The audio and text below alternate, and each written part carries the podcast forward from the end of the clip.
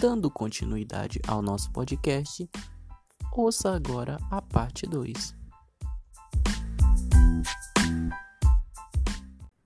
O futuro do Brasil, o futuro da nossa nação, o futuro do nosso país, assim como o modelo de desenvolvimento para a humanidade, nas, é, é, é, vai ser determinado pelo conceito do que as pessoas têm do que é público. Tá? E aí, professora, isso não seria mais uma utopia, né? Uma é, essa nova forma de pensar seria uma, uma utopia, é, seria feita por apenas por aqueles idealizadores, aqueles que sonham com uma sociedade justa, igualitária. Olha, se nós pensarmos que essa nova maneira de pensar é uma utopia, se nós deslegitimarmos os movimentos sociais que foram capazes é, de trazer novas agendas públicas, né? os movimentos internacionais que tentam trazer a, a questão da, de entender o que é público, de entender o que, é por, o que há por detrás desse sistema que existe. Se a gente não for capaz de, de, de identificar que na, na nossa sociedade as políticas públicas elas precisam ser dinâmicas, no sentido de que não é apenas aquela gestão pública, aquele ciclo, né, de identificar o, o problema, de depois implementar e depois de avaliar e tudo está se resolvido. Se a gente for pensar apenas nessa, dessa maneira estática, a gente não vai conseguir mudar a realidade. Tá? E por isso que eu digo para vocês que não é utopia, porque esse tema é um tema importante, é um tema de as pessoas precisam identificar o que é público, as pessoas precisam identificar o que há por trás das, das políticas públicas, o que há por trás, por exemplo, de identificar que os agentes públicos eles estudam um ciclo de políticas públicas. E esse ciclo para eles parece aparentemente estável. Só que a nossa sociedade não é, é, é, não é estática, né? Ela não é completamente estática, ela vive em, em constante mudança. E essas ações pelas pessoas, essas ações pelos organismos não governamentais, pela sociedade civil, pelos líderes comunitários, elas precisam ser pautadas na dinâmica que envolve a sociedade. Por isso que essa política pública ela não é uma caridade. Ela é um direito, um direito nosso, que precisa ser reivindicado, um direito que precisa ser pautado é, em, nos movimentos sociais, diga-se de passagem, que é importantíssimo para a implementação, para avaliação, para reformulação das políticas públicas, tá? Porque se a, seria utopia se a gente imaginasse o seguinte: ah, quando se implementa uma política pública, a gente vai estar tá, é, a gente vai estar tá diminuindo as desigualdades sociais. Cuidado com isso. Cuidado com, às vezes, com o jogo duplo, que às vezes o governo, é, baseado nas leis, nas normas, nos discursos oficiais, o discurso pró-inclusão, na verdade, estão implementando é, desigualdades. Em muitas situações, as políticas públicas contribuem para a reprodução das desigualdades sociais. Como assim, professora?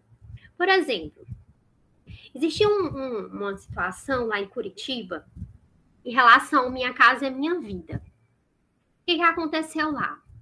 Aconteceu que é, o Minha Casa Minha Vida destinou uma porcentagem no conjunto habitacional para as pessoas que eram vulneráveis é, economicamente, que eram sem teto, né? E é, destinou, foi 15% para essas pessoas. E nessa unidade habitacional lá em Curitiba, os, 8, os 85% restantes foram destinados pela, para compra normal, né? As pessoas poderiam comprar suas, suas unidades habitacionais é, por meio de, de, dos corretores. Aí o que, que acontece?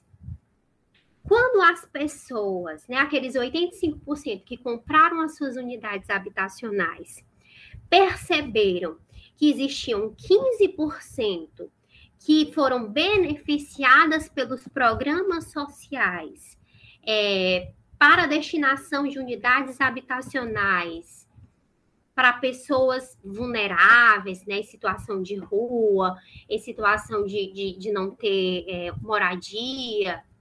Quando tudo isso foi, foi, foi verificado por aquelas pessoas que moravam naquelas unidades habitacionais, ali se gerou, se internalizou um conflito muito grande.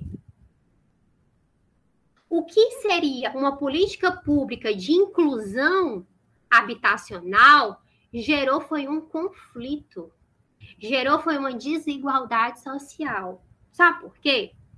Porque essas unidades habitacionais elas eram é, elas eram é, é, é visitadas por assistentes sociais.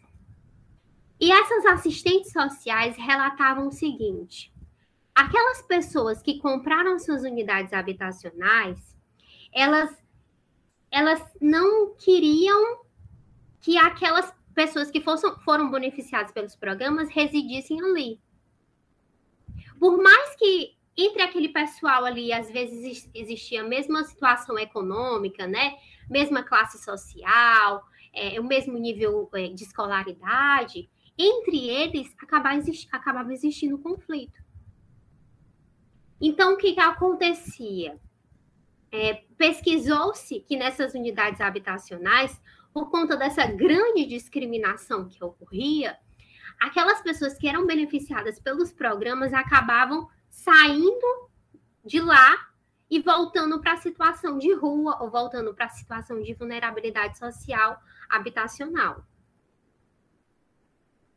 Então, cadê aquele discurso de vamos incluir essas pessoas nessas unidades habitacionais e vai todo mundo viver, é, vai todo mundo viver em paz, em igualdade, é, vai todo mundo viver feliz. Cadê aquela, aquele, aquela utopia? Cadê aquela, aquela política pública de fato implementada? Porque o que gerou foi conflitos.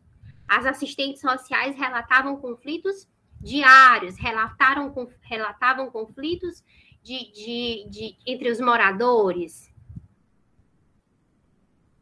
Então, assim, por isso que é importante a gente compreender o que é que está por trás e o que é que acontece é quando há implementação das políticas públicas aquele discurso bonito, aquele discurso pró-inclusão, aquele discurso vamos implementar as políticas públicas e tá tudo resolvido, não funciona bem assim na prática. E aí, o que, que a gente pode fazer enquanto sociedade civil? A gente pode estudar é, sobre, sobre esses conflitos, a gente pode estudar sobre essas políticas públicas, a gente pode agir, a gente pode é, é, é, é, tomar a frente. A gente, enquanto sociedade civil, né, é, a gente pode é, é, tentar é, identificar quais são os problemas reais da população. A gente pode, de certa forma, implementar, não, mas a gente pode, tipo, propor ações, propor políticas públicas. Por quê? Quem é que mais conhece a realidade das pessoas? São aquelas pessoas em que vivem dentro da sociedade civil. Os agentes públicos, os agentes políticos, eles não são capazes, é, de toda forma, de identificar qual é a real situação, qual é a real política pública que deve ser implementada e que deve ser é, projetada na sociedade. Então, assim, é um tema muito, muito complexo.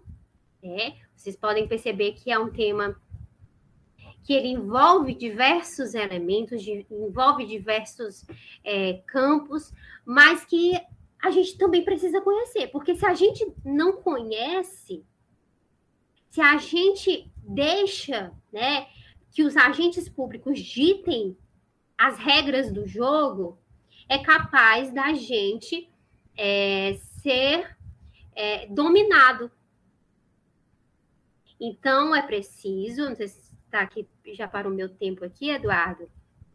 Então, é necessário que a gente possa é, estudar muito mais a fundo essas políticas, compreender esse tema, não deixar ser levado por, pelos discursos oficiais, tá?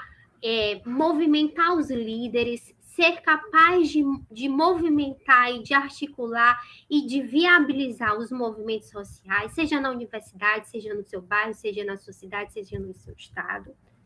Tomar voz, ter a voz de poder é, é, traduzir o que de fato acontece na sua realidade, para que a gente possa sempre ir para frente, né? Eu não quero mais retrocesso. Eu quero avanços dentro da minha, dentro da minha sociedade, tá? Então, é assim que eu finalizo é, o podcast sobre políticas públicas. Não são caridades, estou aqui à disposição para as perguntas. Professora Juliane, agora iremos fazer algumas perguntas dos nossos seguidores do Instagram. E a primeira pergunta é a seguinte: A política pública pode nascer direto do Estado, tendo em vista seu interesse próprio? É como eu falava, né? As políticas públicas, elas podem nascer do Estado, e é, na sua maioria elas nascem é, por conta dos agentes estatais que ditam as regras do jogo. Mas é interessante que ela também seja feita pela sociedade civil, pelas empresas privadas, pelos organismos não governamentais. É muito importante que a gente não fique de braços cruzados. Por mais que o Estado não seja o que a gente deseja, por mais que, é, por mais que os nossos governantes não sejam aqueles que a gente deseja, a gente não pode cruzar os nossos braços e se achar também no direito de, de é, não reivindicar porque aquele que está ali nos representando não nos representa de verdade, tá? Então, assim, elas são, é, respondendo à pergunta, elas são, sim, possíveis ser realizadas pelos entes públicos, mas é necessário também que a organização civil, a sociedade civil também realize políticas públicas. Ótimo. É, a nossa segunda pergunta é se você pode citar algumas políticas públicas que nós, como cidadão, temos o direito de usufruir. Eu, eu citei algumas ali na, na, questão da educação, da saúde, né? Por exemplo, é, programas é, dentro das escolas, por exemplo, dentro das universidades. Qual o que seria uma política pública dentro da universidade feita pelos universitários? Por exemplo, as direções acadêmicas, né, os centros, os, os DCEs, né, que é DCE, é, que, que reúne né, os, o, os membros da comunidade acadêmica para que eles façam reivindicação dentro da universidade. Isso tudo pode ser implementado também, inclusive, na UEMA. Né? É, dentro da saúde, a gente tem também várias políticas públicas é, que podem ser implementadas por meio de parcerias públicos-privadas, é, por, meios do, por meio dos organismos estatais, que é o mais comum. Mas, assim, existem diversos exemplos de políticas públicas que, inclusive, nós da sociedade civil podemos é, trazer. Como exemplo, eu trouxe aqui para vocês a questão de organiz, organizações não governamentais que fazem aqueles programas de, de, de agasalhamento, né, de destinar, de destinar comida, cesta básica, sopa, tudo isso é uma política pública, pode ser considerado sim uma política pública. A nossa terceira pergunta é qual a importância das políticas públicas para a inserção da população no mercado de trabalho nos dias atuais? É, é importante, por exemplo, esses programas Meu Primeiro Emprego, esses programas que dão incentivos para as empresas privadas, delas contratarem, por exemplo, é, pessoas com deficiência, é, pessoas com necessidades especiais, na verdade, né? É, que dá oportunidade também para aqueles jovens carentes, para que dá oportunidade para aqueles, é, para aqueles egressos do sistema prisional. É, tudo isso pode ser uma política pública dentro do campo do, da área né, do, do trabalho ali do, do, emprego e da renda. Né? Tudo isso pode ser considerado política pública. Ótimo. É, a nossa quarta pergunta é: o que devemos fazer para não sermos considerados moedas de troca? O que devemos fazer é ter o poder de voz né? Não nos deixar calar e sempre tentar identificar o que é que há por trás de um discurso já pronto.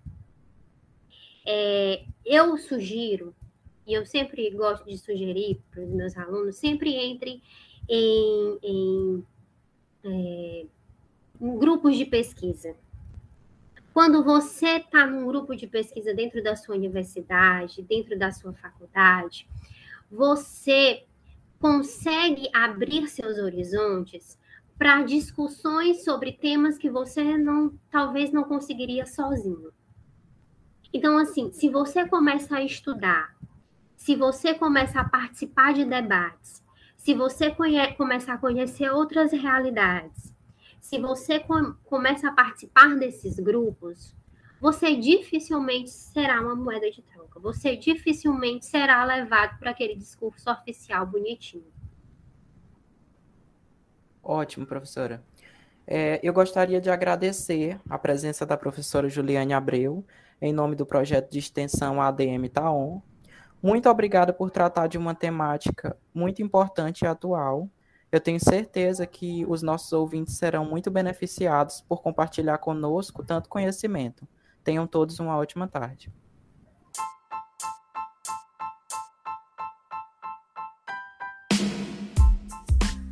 Dessa maneira, encerra o episódio do podcast de hoje. Esperamos que este possa ter contribuído e atribuído bastante conhecimento a todos. Continuem acompanhando as nossas redes sociais para não perderem os próximos episódios. Facebook ADM Taon e-mail admtaon.projeto.gmail.com, Instagram, arroba admtaon, Spotify, admtaon projeto. Obrigada a todos.